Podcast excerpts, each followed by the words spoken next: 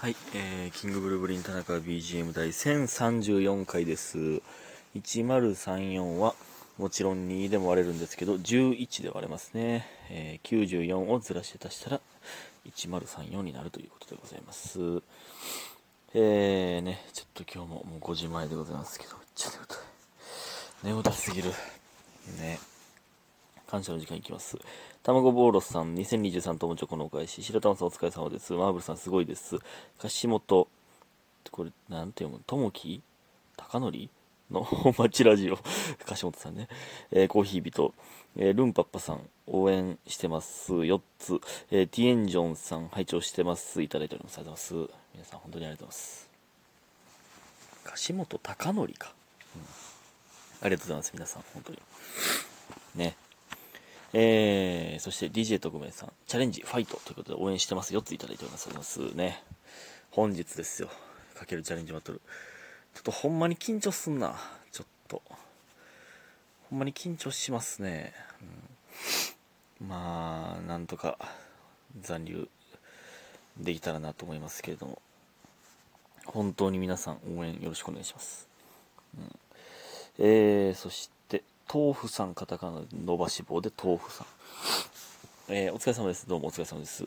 えー最近数年前にテレビで放送されてた家事代行の女の人がその家の雇用主と契約結婚して恋人になる。最後にみんなが踊り出す大人気の大人気のドラマがネットフリックスで配信されてたので見ました。これ多分あれやんな。星野源とガッキーのやつね。多分。俺見てないねんけど。そんな設定なんや。そもそもえあ逃げ恥か。逃げるは恥だが役に立つか。そうなん？家事代行の女の人が契約結婚して恋人あそんな感じなんや。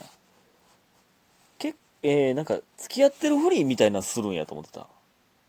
不利ではないんか。契約結婚。あそんなことなんや。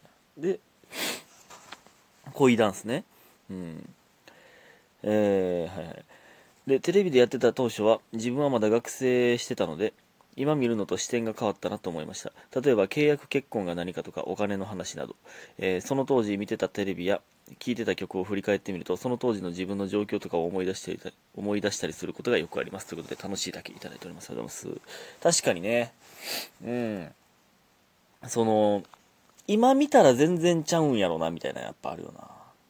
なんかあの例えばですけどそのポケモンの映画とかもねそういうアニメのとかでも全然今見たらなんかなんていうのなんか、まあ、変なそのそっちのあれもあります。そっちのというかあのラティアス・ラティオスっていうねあのポケモンの映画があるんですけど水の都の守り神っていうのがあるんですけどまあなんかえー一番最初にワニの子？えー、サトシが、まあ、主人公ね、サトシが、まあ、なんかね、んなん、あれ、なんて言ったらいいん？水上、スキー？なん、なんて言ったらいい？まあなんか、板の上に乗って、えー、ポケモンに引っ張ってもらうレースみたいなのをするんですよ。それとかも、なんか、めっちゃ可愛いねんな。なんか、その、子供の時は当たり前のように、その見てたポケモンの世界が、今になって、ポケモンが、その生活の一部になっている世界を覗き込んでるっていうのがなんかめっちゃいいんですよね。そっちのそっちの考え方え視点変わったなでもありますけどね。あとまあこういうなんかストーリーとかも楽しめるみたいなのもねありますけど。そういうドラマとかもね確かに今見たら全然ちゃうんやろな。でやっぱその当時の思い出とねリンクするもんってありますよね。なんか僕もゲームとかでなんかこのゲームやってる時この曲よう聴いてたなとかなんかあるもんな。ほんまになんでかわかんないですけどあのゲームキューブのね「ペーパーマリオ」っていうゲームをやってる時になぜなぜかずっと KinKiKids の「夏模様」っていう曲を聴いててえー、どんなやったかな。あざみの咲く小道を抜けてセミしぐれの波追いかけてたっていうね、この、多分あんま有名じゃない曲なんですけど、これをなぜかずっと聴いてて、夏模様。夏模様やったっけ？うん。ね。この曲聴くと、なぜかペーパーマリオを思い出すんで、マリオを思い出すんですよね。そういうのあるよな。なぜかめっちゃ聴いてたな、これの時にっていう。うん、まあ、弟がね、確か弟がめっちゃハマってたよな、この曲。で、一緒に聴いてたんですよね。うん。てか、あと、その、この曲といえばこの人みたいなのもあるよね。当時この曲めっちゃハマってたやつおったな、みたいなとかもありますよね。うん。ね。いいですね。改めてそういうの見てみるっていうのもいいですよね。ありがとうございます。えー、ほんで今日はね、生配信ありがとうございました。昨日か。えー、水曜日、生配信ありがとうございました。えー、ね。まあ、1時間半、ちょっと早めの時間にすることができて、よかったですね。で、なんか、やっぱ、みんな、ほんまにみんな青春してるんやなっていう、皆さんのね、青春の話を聞かせてもらって、みんなめっちゃ青春してたな、なんか。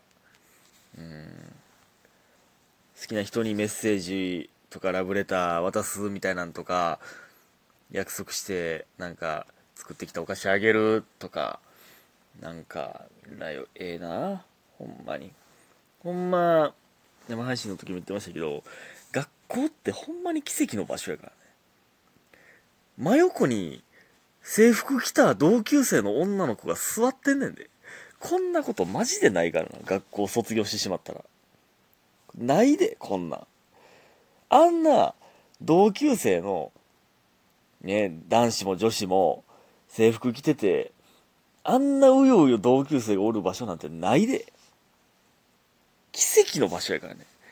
真横に、もしかしたら好きな人が毎日座っているかもしれない。こんな奇跡の場所ないからね。ほんま学生の人はこれを毎日毎日毎秒楽しんでほしい。ほんまに。青春って、青春の中にいるときは気づかないんですよ。うん、ね？その、臭い匂いを嗅いだときに、最初臭って思うけど、だんだん匂いに慣れてくるでしょ。ね？うんなそういうことですよ。生配信で丸々同じこと言いましたけど。なので、青春を噛みしめてください、本当にね。はい。えー、ってことですよ。んで、そのまま青春の、青春のというか、えー、お便りいきたいと思います。匿名の女さん。えー、田中さんこんばんは。どうもこんばんは。えー、早速 LINE について答えていただきありがとうございました。えー、こちらこそありがとうございます。えー、っとね、えー、第、えー、どこや、えー、どこや、えー、どこや、まあまあ、最近ですよ。最近ね、あのー、好きな人に LINE して、えー、の時のその返事の感じで、えー、脈あるんかどうかな、みたいな、みたいな話、あれどこ？第何回や？るまあまあ、まあ結構最近ですけどね。えー、読ませてもらいまして。えー、あ、1027回ですね。1027回で読ませてもらいました。えー、の続きですね。えー、早速 LINE について答えていただきありがとうございました。こちらこそです。ありがとうございます。えー、自分の好きな人は、こっちが終わらせるような LINE を送っても、返事は遅くても必ず返事はくれますが、なるほどね。だから、これで終わってもおかしくないような返事の仕方をするってやつですね。うん。やけど、遅くても必ず返事をくれますが、えー、確かに向こうからの話題提供はないですね。やっぱり自分とのやりとりがだるいんですかね。いや、でもだるかったら、終われるんやったら終わるけどな、別に。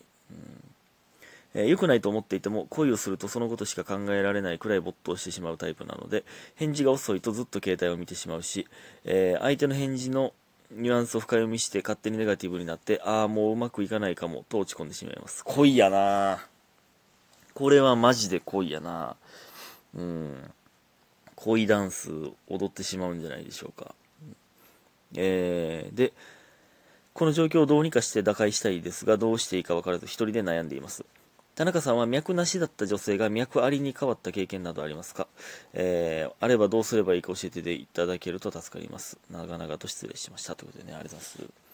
いや、これね、脈なしから脈ありに変わる。これね、あの、僕ね、だいぶ前にもしかしたらラジオトークで言ってたかもわかんないですけど、僕はね、あの、極端な話になってしまうんですけど、すべての恋は一目惚れやと思ってるんですよ、僕はね。その一目惚れっていうのも、もう第一印象で、プラスか、まあそうではないかっていうの絶対に決まってると思うんですよね、僕は。僕はですけど、全くの脈なしから脈ありに行くことは、まあないと思うんですよね。僕はね。なんか、まあでも、最初にちょっとでも、プラマイゼロよりもプラスやったら、脈ありになる可能性ありますよ。脈ありというか、第一印象でもう決まってると思うねんな。ただでも、このね、匿名の女さんのね、これね、返事返ってきてるってことは、マイナスじゃないですよ。絶対。プラマイゼロよりは、プラスですよ。だからね、その、全然こっから、プラスになる可能性は、あると思うんですね。だから、まあだから脈なしじゃないんじゃないですか。いや、これはほんまに多分考えすぎてるだけだと思うけどな。もう、これネガティブになってもうてるだけな気するけどね。話題提供、これね、確か僕、どうやろうなこの相手の感じがどんなんかわからんから、結構人見知りな、テレ屋さんな感じなんやったら、そうなだけかもしれないですよ。全然。全然別にありえるんじゃない？だって、追われる、追わ、ここで切られてもおかしくないっていう返事をしても、わざわざ帰ってきてるんでしょこれはもう、じゃあ一回、絶対追われるぞっていう LINE を送ってみたらどうですかそれでも続いたら、あ、やっぱ続けたいんやってなるっていうのはどうですかリスクでかい？これって。でも僕はそんだけ返事返ってきてる時点で、そこまで脈なしじゃないと思ってますけどね。